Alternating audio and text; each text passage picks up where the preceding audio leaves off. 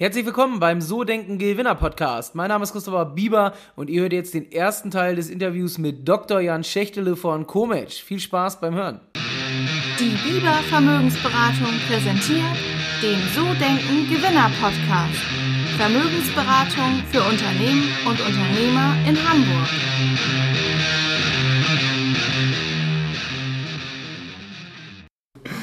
Herzlich willkommen zum So Denken Gewinner Podcast. Mein Name ist Christopher Bieber und heute sind wir wieder bei einem Interview. Heute mit einem Menschen, der sein Unternehmen in Berlin gegründet hat, der mittlerweile 37 Jahre alt ist, über 135 Mitarbeiter beschäftigt und ähm, unter den Top 25 Startups bei LinkedIn geführt wurde 2019. Und ich begrüße ganz herzlich bei mir den Co-Founder und Mitgründer von Comatch, Jan äh, Schächtele, Dr. Jan Schächtele sogar. Ja, Jan Schächtele, fast fertig. Ja, vielen Dank, dass ich heute hier sein darf. Ja, ja, Nessa, herzlich willkommen. Schön, dass du im Podcast bist. Ähm, für diejenigen, die jetzt nicht wissen, was Comatch ist, vielleicht magst du noch mal ein bisschen was zu euch sagen über mhm. dein Unternehmen, was ihr genau macht und ähm, ja, so ein bisschen was zu ja, dir natürlich. Super gerne. Ja, wir sind ein zweiseitiger Marktplatz. Was heißt das? Wir haben sozusagen zwei mhm. Zielgruppen. Auf der einen Seite haben wir freiberufliche Strategie- und Managementberater, mhm. also Leute, die aus klassischen Beratungs- Umfeld kommen, aus Unternehmensberatungen, namhafte Institutionen, die man vielleicht kennt, McKinsey, BCG, aber es ist einfach viel, viel breiteres Feld. Das ist die eine Seite des Marktplatzes und diese Berater vermitteln wir an die unterschiedlichsten Spielarten von Auftraggebern. Große multinationale Konzerne, Mittelständler, Beratungshäuser, Private Equity, wer eben Bedarf hat für flexible Unterstützung im Projektform. Okay. Das ist das Geschäftsmodell und für jede erfolgreiche Vermittlung kriegen wir sozusagen eine Art Provision, das heißt tagesgenau wird abgerechnet und wir kriegen einfach einen Teil des Tagessatzes. Also ihr seid klassisch eine Plattform, die das Geschäft vermittelt, sozusagen die Projekte vermittelt, wenn sie anstehen. Ganz genau. Also wie man sich Markenplatzmodelle vorstellt, dass man einfach zwei Seiten hat, die man zusammenführt und dafür eine Vermittlungsprovision bekommt. Das Ganze machen wir eben im Kontext von HR und dann spezifisch im Kontext von freiberuflichen Unternehmensberatern. Okay, jetzt hatte ich gesehen im Vorfeld, du hast selber bei McKinsey gearbeitet. Ja. Und ähm, dann wird ja irgendwann so diese Idee entstanden sein. Wie kam es dazu, dass das überhaupt, ja, diese Plattform, dass die ins Leben gerufen wurde? Weil ähm, du bist ja auch noch relativ jung, jetzt schon so groß mit dem Unternehmen, so mhm. erfolgreich. Wie kam es dazu? Also hättest du ja auch bei McKinsey bleiben können eigentlich. Hätte ich, ich war aber auch schon äh, draußen von McKinsey, als, als das Ganze eigentlich gestartet wurde. Also vielleicht ein bisschen weiter ausgeholt. Wir haben es ja zu zweit gegründet mit dem Christoph Hart, mhm. den ich aus McKinsey-Tagen noch kannte, der auch eher auf mich zukam und meinte, Jan, ich habe Lust, was zu gründen. Hast du nicht Lust mitzumachen? Und was macht man als Berater? Man setzt sich hin und überlegt erstmal, lass uns mal ein bisschen analysieren, welche Märkte, Marktsegmente gibt es schon, wo sind vielleicht noch Lücken und wo können wir denn da reingehen? Und dann haben wir uns überlegt, aber in der Zwischenzeit, lass uns doch ein bisschen Geld verdienen. Es muss doch möglich sein, Leute wie uns, die eine gute Ausbildung haben, die Projektgeschäft gelernt haben, dass wir nebenher einfach noch Projekte machen und so ein bisschen Zubrot verdienen und damit einfach ein bisschen mehr Flexibilität haben, bis wir diese Idee entwickelt haben. Und eigentlich hat sich dann das Ganze umgedreht und wir haben festgestellt, es gab niemanden, der uns diese Projekte vermittelt hat. Und so wurde aus unserem persönlichen Bedarf eigentlich die Geschäftsidee geboren und das funktioniert meistens wunderbar, weil man sehr gut so die eigenen Bedarfe kennt und man weiß eigentlich, wo habe ich denn genau hier gewisse Schmerzpunkte, welches Problem möchte ich lösen und so hat sich dann hinterher die Idee für Comatch entwickelt, als wir selber auf der Suche waren, um uns selbst zu vermitteln eigentlich. Okay, aber du bist ja klassisch dann eigentlich nach dem Studium ins Angestelltenverhältnis mhm. und äh, dann wirklich so dieser Switch in die Selbstständigkeit, ins Unternehmertum. Und war es denn nur wegen der Idee und dem Bedarf oder war es wirklich so dieser Wunsch auch selbstständig zu sein, Unternehmer zu werden? Ähm, wodurch oder wie kam so diese, dieser Richtungsschwung? War es wirklich nur mhm. Ja, im Prinzip die Idee oder dann tatsächlich auch so dein Kopf, der gesagt hat, hey, ich will was Eigenes machen? Nach dem Studium war es erstmal einfach so, dass ich gedacht habe, ja, lass ruhig noch mal ein paar Jahre mitnehmen, schau noch mal dich ein bisschen um, entwickel dich weiter, gute Ausbildungsmöglichkeiten im Kontext der Beratung und bin dann auch eigentlich aus der Beratung raus und erstmal gesagt haben, so, ich brauche einfach Abstand, ich möchte offen sein für was Neues. Und von der Lebensphase hat es dann einfach sehr gut gepasst. Ich war Anfang 30, hatte keine Familie, also keine Kinder, und habe einfach gesagt, wenn ich gründe, ist das doch jetzt so die risikofreiste Phase meines Lebens. Man ist so mit der ersten Berufserfahrung ins Leben gestartet, kann sich selbst so ein bisschen auf diesem Markt einschätzen und jetzt ist doch einfach ein Zeitpunkt zu sagen, du hast doch keine Verpflichtung, riskiere es jetzt, geh jetzt den Schritt, risikofreier kann das Unternehmertum eigentlich nie wieder werden. Okay, also wirklich, das heißt, es war, hattest du schon als als, äh, also du hattest jetzt eigentlich nie so die Vorstellung nach dem Studium direkt ins Unternehmertum zu gehen, sondern das kam dann wirklich so ein Stück weit durch die Idee, habe ich jetzt rausgehört. Ne? Ganz genau. Also es war eher, dass ich fand viele Dinge spannend und habe gesagt, Beratung gibt mir nochmal die Chance, einfach Einblicke in, in viele Bereiche zu erhalten und habe dann aber schon gemerkt, dass ich es auch spannend finde. Als Berater hat man eigentlich immer das Dilemma, man entwickelt viele Konzepte, man entwickelt Ideen, aber ist nicht immer unbedingt bei der Implementierung mhm. dabei. Und das war dann, wo ich dachte, so eigentlich habe ich jetzt viel gesehen und habe auch mal Lust, selber eine Idee so weit zu treiben, zu schauen, ob die Idee nicht eigentlich ihren Markt behaupten kann. Ja, cool. Also nicht nur die Begleitung, sondern wirklich alles dann auch umzusetzen und zu gucken, ob es in der Praxis funktioniert. Ganz genau, dieses typische, wo man sagt, ja, ich könnte mir vorstellen, dass es klappt, aber jetzt lass doch auch mal wirklich testen, ob dem so ist. Ja, gut, das ist cool. Und was treibt dich an? Also so, ich finde immer, ich habe ja viele Interviews mit Unternehmern und ähm, es ist immer so ganz verschieden, was so innerlich bewegt, aber was treibt dich so wirklich an bei dieser ganzen Idee? Wo ist so das Ziel? Mhm. Wo soll es hingehen? Ich glaube, es sind zwei, zwei unterschiedliche äh, Dinge. Das eine sozusagen, was treibt mich an und was kann ich mir als Ziel vorstellen? Weil ich glaube, der Antrieb kommt wirklich sehr daher, was, was zu erschaffen. Zu sagen, ich habe eine Idee und ich möchte, dass diese Idee sich am Markt behauptet und zu sehen, wie groß man diese Idee machen kann, das ist eigentlich, das ist eigentlich der Antrieb. Ähm, wie groß das Ganze jetzt wird, wird man sehen. Wir haben damals gestartet vor fünf Jahren, haben gesagt, unser Anspruch, unsere Vision ist so, der größte Marktplatz für freiberufliche Berater in Europa zu werden. Das haben wir letztes Jahr ungefähr geschafft. Dann haben wir uns alle wieder mit der ganzen Firma zusammengesetzt und haben gesagt, jetzt müssen wir eigentlich unsere Vision, unsere Mission neu definieren, weil mit dem, was wir damals gestartet sind, das haben wir nach vier Jahren ja, im positiven Sinne erreicht. Und jetzt ist so bei uns, was gerade auf der Agenda steht, das große Abenteuer Amerika. Also wir haben vor einem guten Dreivierteljahr jetzt unser erstes Büro in New York eröffnet, haben so einen Testballon gestartet, sehen, dass es funktioniert und sind jetzt gerade dabei, die nächste Finanzierungsrunde ähm, ja, zu erarbeiten und damit eigentlich dann diesen großen Schritt über den Teich zu gehen. Und ihr seid ja eine Plattform. War denn, oder ist dann auch die Idee mal da gewesen, selbst Beratung anzubieten? Oder ich meine, ihr bekommt ja die Aufträge, ihr seid so am mhm. Scheitelpunkt. Oder ist es wirklich ähm, nur rein dieses Ziel, Plattform, die größte Plattform zu werden, vielleicht weltweit dann irgendwann? Ähm, oder kannst du dir noch mehr vorstellen? Nee, ich glaube, der Fokus liegt schon erstmal darauf zu sagen, wir vermitteln, weil es einfach ein. Doch ein sehr großer Unterschied ist zwischen dem Aspekt, ich baue ein Netzwerk auf an Beratern, wo ich sehr breit sein muss, wo ich Qualität sichern muss, wo ich sicherstellen muss, wie entwickeln sich gewisse Trends, habe ich genügend Berater in diesem Netzwerk, um, um dem eben zu sprechen und dem gegenübergestellt dann wirklich die Beratung, die ja eher auf die inhaltliche Schiene geht. Das heißt, der Fokus, den wir erstmal sehen, ist im Vermittlungsgeschäft, aber man kann natürlich darüber nachdenken, was sind so sehr nahe Bereiche, die auch mit hochqualifizierten Beratungskontext arbeiten, könnte Richtung Wirtschaftsprüfer gehen, könnte Richtung Anwälte gehen, also dass man sagt, man weitet das Ganze aus und bleibt eben nicht nur bei diesem klassischen Strategie- und Managementberater. Wir merken auch jetzt schon, dass wir immer häufiger Anfragen Richtung Interimsmanagement bekommen. Das ist ja so ein bisschen Grauzone zwischen auf der einen Seite ganz klassisches Interimsmanagement und Projektgeschäft, wo man sagt, ja, manchmal ist es nicht so ganz klar und dadurch kommen wir da automatisch fast ein bisschen rein. Und so können wir uns eben auch gut vorstellen, dass dieses Spektrum, was wir abdecken, dass das einfach noch ein bisschen breiter wird. Okay. Ähm, bei uns im Podcast geht es im ersten Teil immer darum, auch den Menschen so ein bisschen ja. kennenzulernen und so den, die Persönlichkeit, den Unternehmer an sich. Und ich würde gerne wissen, was dich so persönlich mhm. antreibt bei der ganzen Geschichte. Also, ja. wo ist so dein persönliches Ziel bei dieser Unternehmung? Ja, ich glaube, es fängt eigentlich schon in meiner Jugend an. Ich habe immer, wenn ich Dinge gemacht habe, habe ich sie mit viel Leidenschaft mhm. gemacht. Ich habe, bis ich so 20 war, hatte ich den Traum, Profisportler zu werden und habe die, meine Jugend in, in den deutschen Basketballhallen verbracht und habe dann die letzten zwei Jahre zweite Bundesliga Basketball gespielt und habe da eigentlich immer gesagt, so, wenn, dann lass es uns richtig versuchen. Und mhm. habe da über diesen Sport, glaube ich, viel gelernt, was es heißt, sich selbst zu motivieren, durch Täler zu gehen, immer wieder auch mal zu sagen, so, es gibt nicht nur die, die schönen Tage, sondern eben, um erfolgreich zu sein, musst du auch manchmal einfach hart arbeiten, müssen die Zähne durchbeißen und dann kommen auch wieder bessere Zeiten.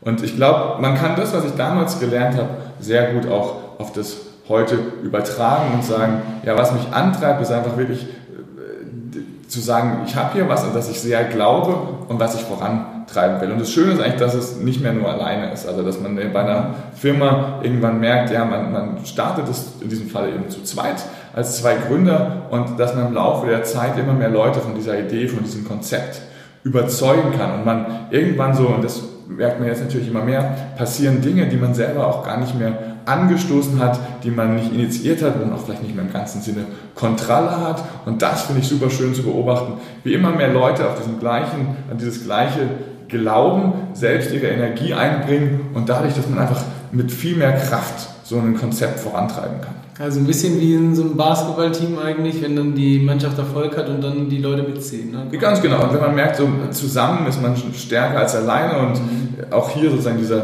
dieser Teamgedanke und zu sagen, ja, es, es gibt äh, eine ursprüngliche Idee, die wir hatten, aber inzwischen wird die einfach von vielen Leuten getragen und wir können sie allein auch gar nicht mehr vorantreiben. Wir können Richtungen geben, wir können immer wieder Impulse setzen, mhm. aber wir leben davon, dass ein großes Team inzwischen da hinten dran steht und es zusammen weitertreibt. Ja, jetzt hast du ja einen Job vorgehabt oder auch jetzt ähm, als Geschäftsführer, wo du ja wahrscheinlich nicht 9 to 5 arbeitest, sondern du hast schon gerade im Vorfeld erzählt, du bist viel ja. unterwegs. Ähm, und es gibt ja bestimmt auch mal Tage, wo man nicht gut geschlafen hat, wo man nicht so mega motiviert ist. Hier ja. glaube ich jeder vielleicht Mal krank. Was machst du an so einen Tagen? Also um dich da rauszuholen, um dich zu motivieren, um trotzdem Vollgas geben zu können?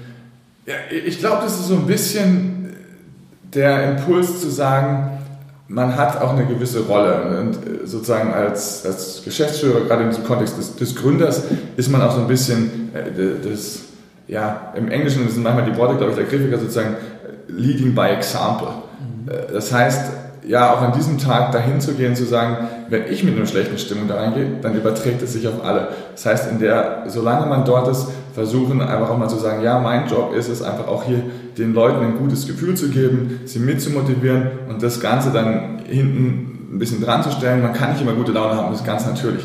Aber dann muss man sagen, so, nehme ich das für mich mit nach Hause, das müssen nicht meine Mitarbeiter spüren. Dann hast du aus dem Sport da auch Tipps, was so, gibt es irgendwelche Übungen, Meditation, ich weiß nicht. Also irgendwas wirklich aus der Praxis, wo du sagst, hey, wenn das morgens so ist, ich habe ganz viel ähm, ähm, Unternehmer gehabt, die gesagt haben, ich höre Musik oder ich habe irgendein Ritual oder ich trinke ja. morgens einen Kaffee. Gibt es sowas bei dir auch? Wenn es richtig schlecht ist, ist es bei mir eher wirklich so Richtung autogenes Training. So morgen fünf bis zehn Minuten einfach ruhig atmen, versuchen den Körper runterzubringen, das ganze System wieder zu entspannen und dann wirklich mal zu überlegen, wie schlimm ist es denn wirklich? Was sind denn gerade wirklich die Herausforderungen? Glücklicherweise leben wir alle in der westlichen Welt wenn man ehrlich ist, geht es am Ende nie um wirklich lebensbedrohliche oder wirklich fundamentale Themen, sondern es sind unsere Jobs und ja, das ist, wir sind alle mit Leidenschaft dabei und da sind Emotionen drin, aber es ist nie irgendwie substanziell, dass es uns irgendwie persönlich gefährdet. Und ich glaube, damit kriege ich oft wieder so ein bisschen Ruhe und sage, so, jetzt lass doch mal versuchen, das Thema anzugehen und die meisten Dinge kann man ja auch lösen. Mhm. Ja, stimmt. Und ähm, was ich auch noch erstaunlich finde, es gibt ja manchmal trotzdem so Phasen, die wirklich schlecht laufen. Also ja. ich kenne das selber, ich bin Selbstunternehmer. Man hat mal auch eine Woche wirklich, die komplett Murks ist. Und äh, ich finde das dann immer erstaunlich, äh, wie man das da trotzdem rausschafft. Sozusagen. Ja. Und das ist ja gerade schon angedeutet, dass du dann manchmal Übungen machst, aber gibt es auch da wirklich so einen Plan, wo du vielleicht was aufschreibst, irgendwie nochmal Plus-Minus-Liste macht, weiß ich nicht. Irgendwie sowas konkret, wo man sagt, hey, wenn jemand auch, der vielleicht zuhört, mal so eine Phase hat, wie kommt man da gut raus aus der Nummer?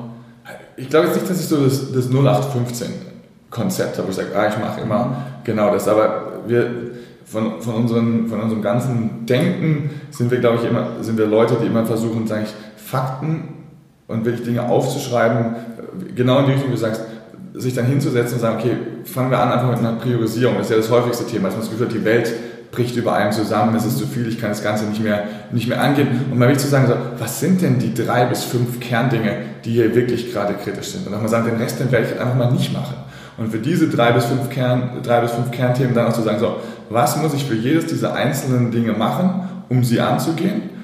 Und daraus dann den Plan zu entwickeln, zu sagen, so, das sind die kritischen Sachen, sich völlig darauf zu fokussieren, zu sagen, den Rest, ich werde eh nie allem gerecht werden. Das, das, wird nicht funktionieren. Aber es gibt meistens ja genau diesen Vorteil, dass es doch nicht so viele Dinge sind, die am Ende kriegsentscheidend sind. Mhm. Sondern wirklich herauszuarbeiten, was sind denn die, die kritischen Elemente, was sind denn vielleicht die ein, zwei Sachen, die wir wieder verändern müssen, um das Ganze wieder in eine andere Richtung zu steuern.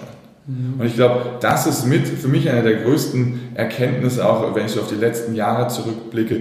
Priorisieren ist mit das Wichtigste. Es gibt immer viele Dinge, die machbar sind. Man könnte die ganze Zeit arbeiten, man hätte immer was zu tun. Aber die Dinge, die am Ende wirklich viel Veränderungen herbeiführen, sind meistens nicht so viele.